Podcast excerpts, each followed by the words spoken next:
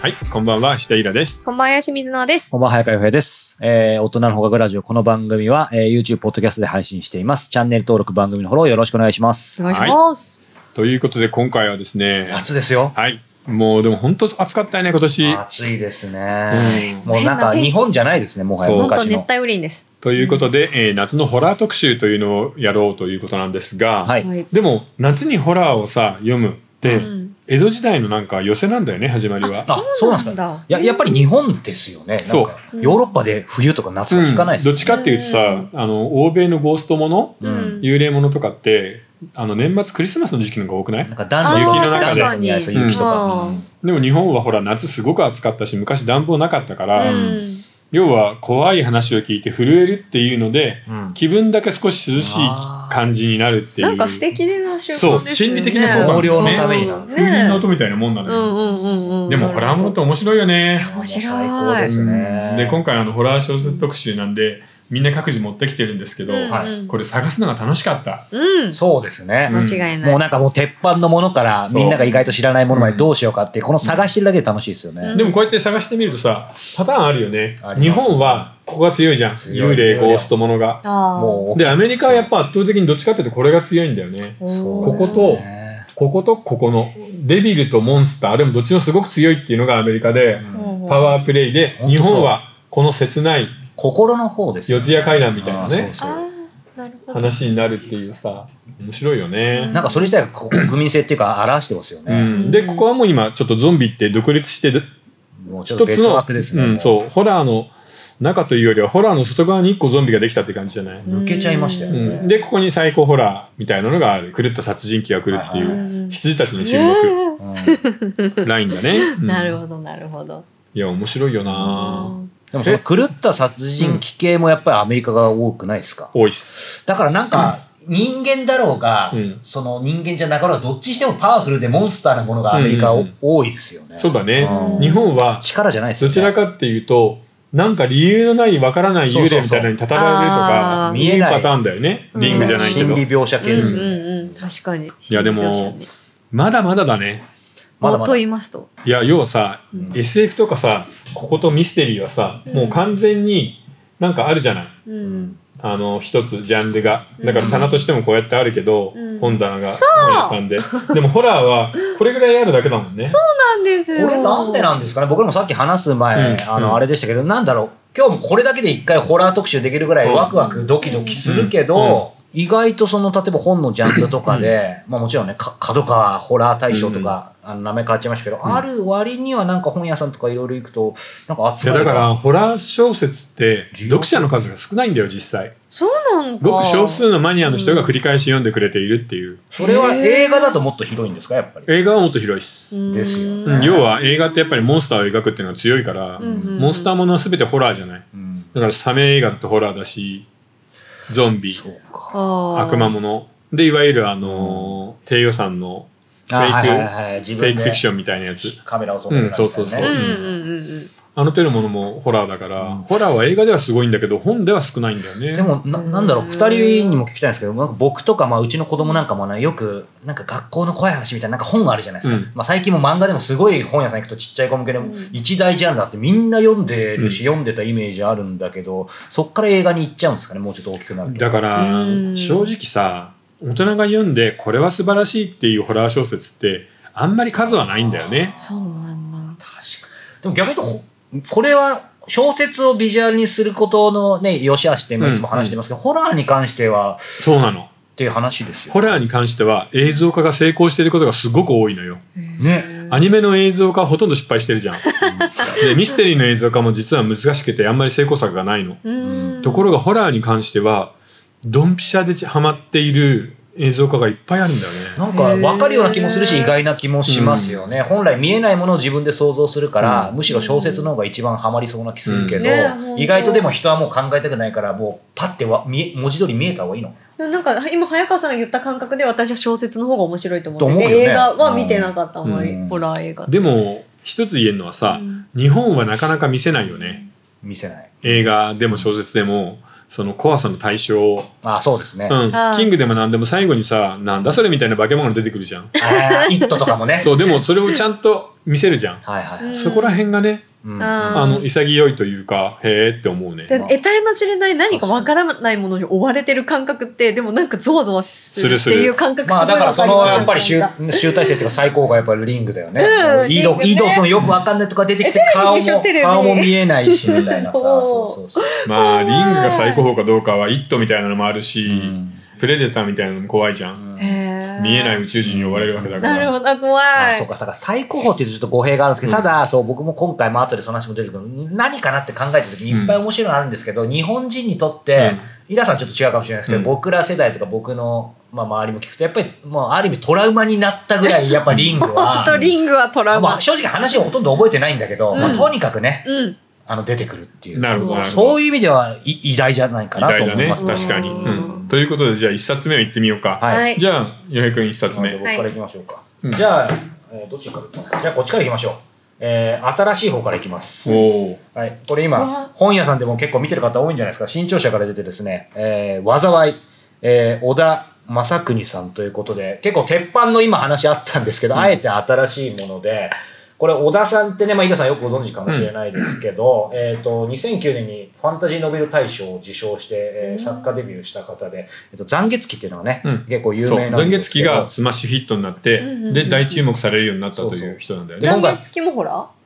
残月期はねでもちょっとホラーファンタジーみたいなそう感あなるじほど近未来ホラーファンタジーみたいな、へーいや、で、これは災いなんですけど、これ短編集なんですよ。ホラーの短編集なんですけど、あーなるまほどあ、まあ、すごい何が面白いかっていうと、一つ一つが体のいろんなパーツをモチーフにしたホラーなんですよ。へだえからそれこそね、体のモチモチーフってのは川端とかもですよ。伊さんもなんか体で描いてますよね。そうだね川端のやつちょっとパロディしたねそうそうそう。なの、なんですけど、普通短編ってやっぱ面白いのと面白くないの波があるんですけど、まあ、これは本当に全部粒揃いえで、一つあのお話を教えてよ、あのね、一番うん、まあ、こ、まあ、これ、怖いプラス、でフも面白いでもいいけどァンタジーがあるんですけど、一番は僕はダントツでなんですけど、柔らかなとこへ帰るっていう短編で、あの、ある30代ぐらいのサラリーマンがうん路線バスに乗り込んだら、うんお隣よろしいですかっていう女の人がうん声かけてきて、夢のシチュエーションだねいや、なんですけど、その人がめちゃくちゃ太ってる人で、うんおーで、その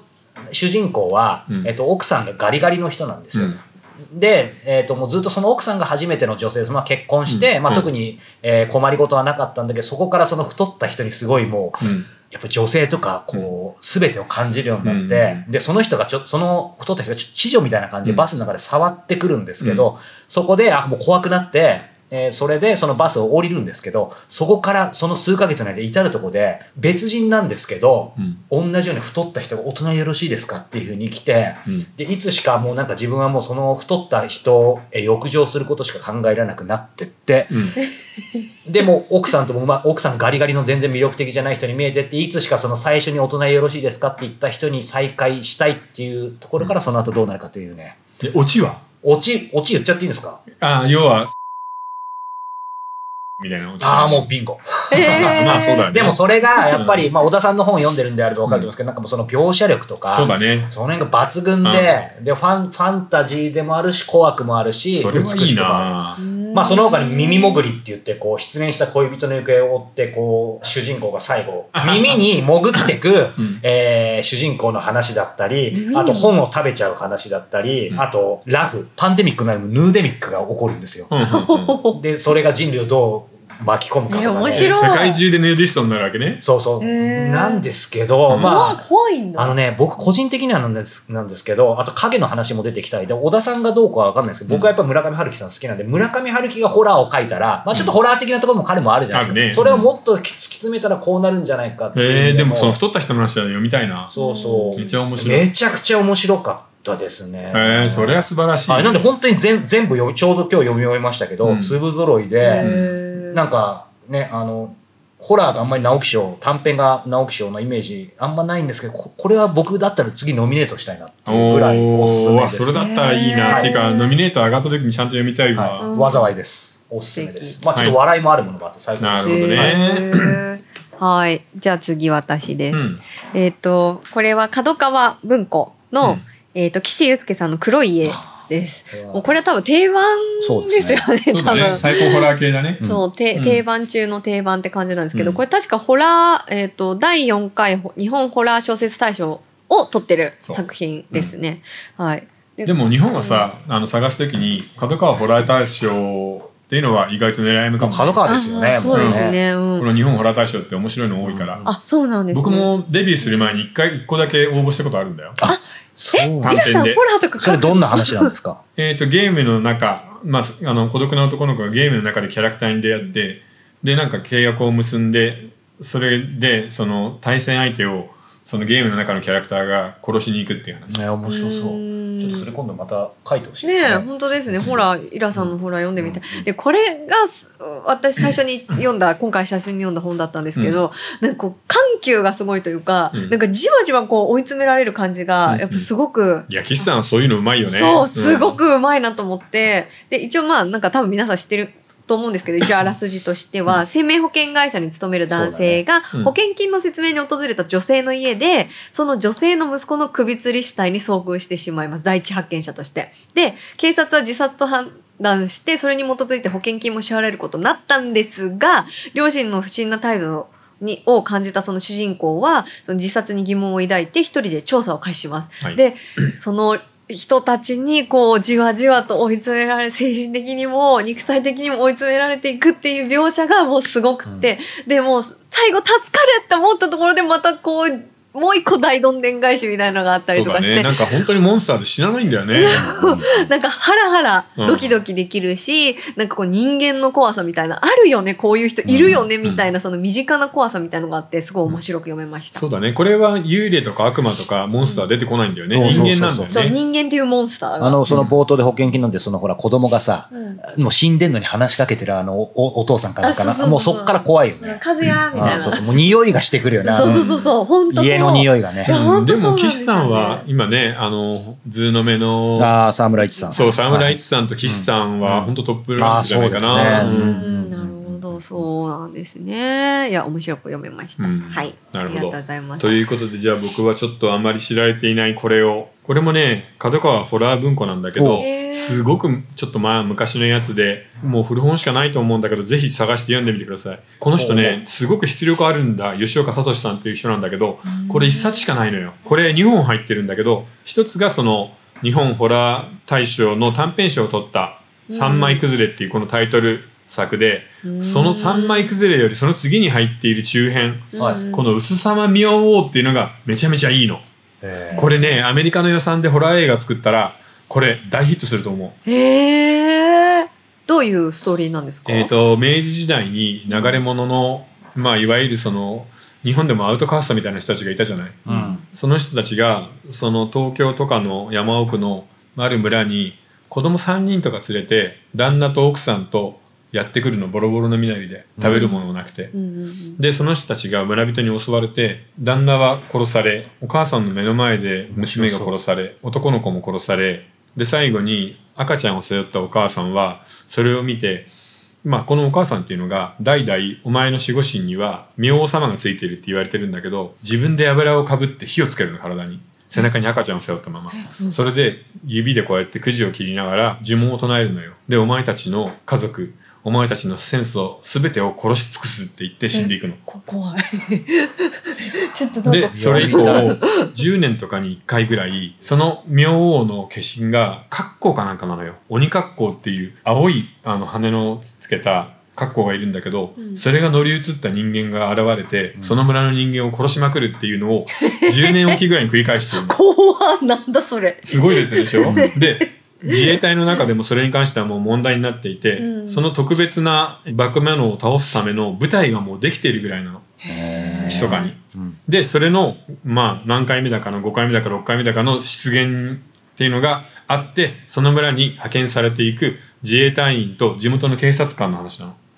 へえ。でもうその過程で年寄りなんかもう諦めちゃうわけみんな、うん祈りながらさ明王様の前でみんなで座って白装束で祈ってるのね。うんそこに格好人間の大きさの格好の化け物が来て包丁で首をこうやってザクザクザクっておばあちゃんとこうしてねえ全部殺していくんだから、へえめちゃ面白いでしょ面白その不死身の怪物をどう倒していくかっていう話なのい。う、んうんへえしかもそのお母さんが殺されるシーンもすごい迫力だしへえ面白そうめちゃめちゃ読みたくなるでしょ読みたい。これはね、もちうょっ買ちとゃたないので、本当に文庫だけ。 えーこの薄さま明王というのを、うん僕のなんかベストにしようかな、おすすめ。ねえ3枚崩れ三。枚崩れでも3枚崩れよりは本当のこの薄さまがいいんだよ ね。でもでも意外と意外とその表題作より他のが面白いの結構ありますうん、よね、あるある。ううんん。あれ、まあ、イラさんも短編ね、うあの、んたくさん短編集出されてると思うんで、あれですけど、なんか、表題作、表題っていうのはやっぱりでも基本的に一番面白いものを持って一応来るってこいとや、違うんだよね。な、その辺ってどうなんですか表紙、表題として、いいタイトルのものを持ってくるの。へーあー要はタイトルのそこで独立してんのかそうそうキそう、うャんッ、チーなもだかの。らこれもさ3枚崩れの方が表になってるのは賞を取ってるからなんだよねあなるほどだから「薄さま明王」の方が全然面白いんだけど、はいはいそれは賞を取ってない書き下ろしだからでもこのう人んこんな出力あるのになんで続き書かなかったんだろうへーなめちゃ面白いよこれうしんか書いてないんですかこれしか書いてないのあ、でももう結構ご高齢なんですね。もう49年前だから74歳ですよ。そっかじゃあもう新しいの書いてくれないかな、うんこれ素晴らしかったな、んなんかホラー小説の私面白いところって、うんなんかこう謎解きっていうか、うんそのえっと得体の知れない何かにこうどんどん迫っていって、その真実を解き明かしていくうんっていう感じがするじゃないですか,、うんあるねなんかホラーってすごいそこが面白いなって思うんですけど、なんかホラー小説ってただ怖いだけじゃないですよね。だからさその謎をちょっとずつうまく解き明かしていくっていうその技がなんかホラー小説の肝な感じしない、あー要は最初に、えーと、これは、キツツキの幽霊ですよ、みたいなこと言ったらもうダメじゃない。うんうん正体はわからないっていうのが、うんだんそだうんそとうおぼろげに分かってくうんうんる。うんうんだからやっぱ見たまんまだけで終わるもんは面白くないですよね。そうだねの見えないものが何かっていうのがやっぱないと面白くないですよそうだね。ねそれでだから、一本ずつうん、一番怖かったホラー映画をああ、あいいげでとすこうか。ね。映うん、いいんじゃない画あーでもリング入ってるんでしょリング入ってますでも私一番怖かったのは、うんエクソシストです。うんああ、あれ面白かったよそうだな。ねエクソそ初うだ代エクソシストかな。っていうか、あれはもう監督の腕がいいからなのよあね。そうなんですうか。ん、やっぱウィリアム・フリーデキンってうまい、ノンフィクション系のなんか、リアルな絵を撮る人が、うん腕のいい人がちゃんと撮ると本当怖くなるのよ、映画って。へーなんかこう私が見たやつって、うんあのこう女の子が主人公で、その女の子の首がぐるぐる回ったりとか、うんなんか変なポーズして階段降りてきたりとか、うんなんか目が白目になっちゃったりとそうだか。ね。多分ああいうのってさっき早川さんも言ってたけど、CG 使ってないじゃないですか多分、うんなんかそれをどうやって撮ってたのかなってあそこいまでややっーだぱからあの表現力辺はもう本当にアイディアだよね。役者さんとかアイディアそう、まあ特撮もあるんだけどね、CG じゃないかっら。て思いますね。あと、これホラー映画じゃないんだよね。え違うんですかいわゆるジャンルもののホラー映画を撮ろうとしたんじゃなくて、うんうん一般作品の中にホラーを作る。なので、その監督もものすごくいい監督だから。うんんへーだからジャンルもので、よし、ゾンビものがあるからゾンビ作ろうぜじゃないのよあね。ーうん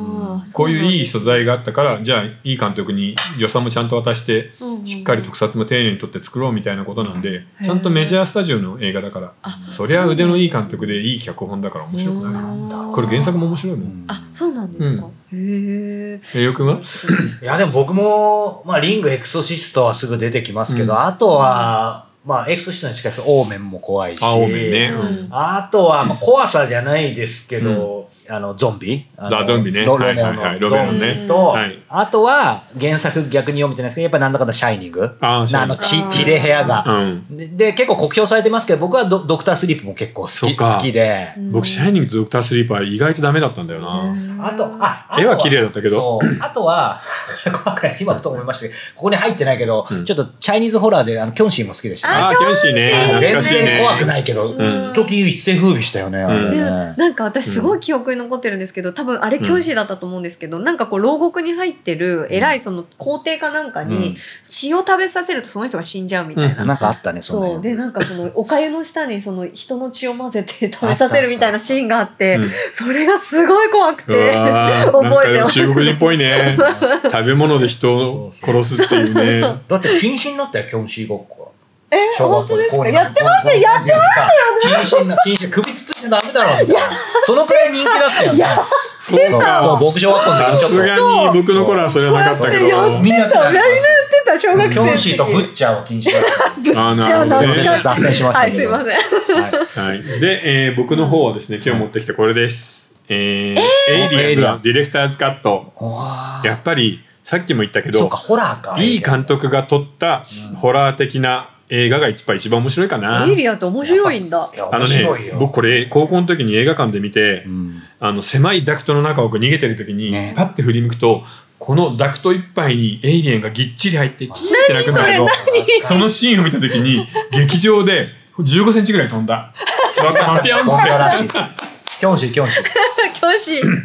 ていやエイリアンの1は本当に素晴らしい出来だったよ、そうなんだ。でこのアートワークも本当に良かったじゃん、 このエイリアンの世いや本界当本当世界造形が素晴らしかったんで、うへーいやーこれは僕のホラー映画の中でナンバーワンかな、まあこ恐怖って意味では確かにそうですね、でもあれも好きだけどねスティーブン・キングのあのものすごい暗いミストはい、映画版のミストねドラマの方はいまいちなんだけど、うんうんうん映画版のミストとあと台湾のあの「怪怪怪怪怪物買い買い買い買い買い何」これは台湾のホラー映画では本当に素晴らしい出来なんで、へーへー全然面白い。しくて怖そうだよな、かい 怪怪怪物全然怖そうじゃないいやですめちゃいいよへーこれ青春ホラーとして素晴らしい出来だし、うんあとはもう韓国のコクソンです、北斎そうだからこの4本かなあ僕じゃがあ見アたジアのホホラーラーは結構いいってことですねうねん、アジアのホラーは出来がすごくいい日本と一緒で恐怖の描き方がダイレクトじゃないんだよねアメリカ的に、まあ、台東湾はアジちアょっはとうんダイレクトだけど韓国も日本もすごいしっとりしてるから、うあんあれなんかこの間、うんイラさんあのディズニープラススのねそうそう秋ね、うん、秋、そうどあれもどうですかあれもね素晴らしいです、えーあれどこあれはなんでし僕今年の上半期の連続ドラマものではディズニープラスの悪期がベストかな、ねへ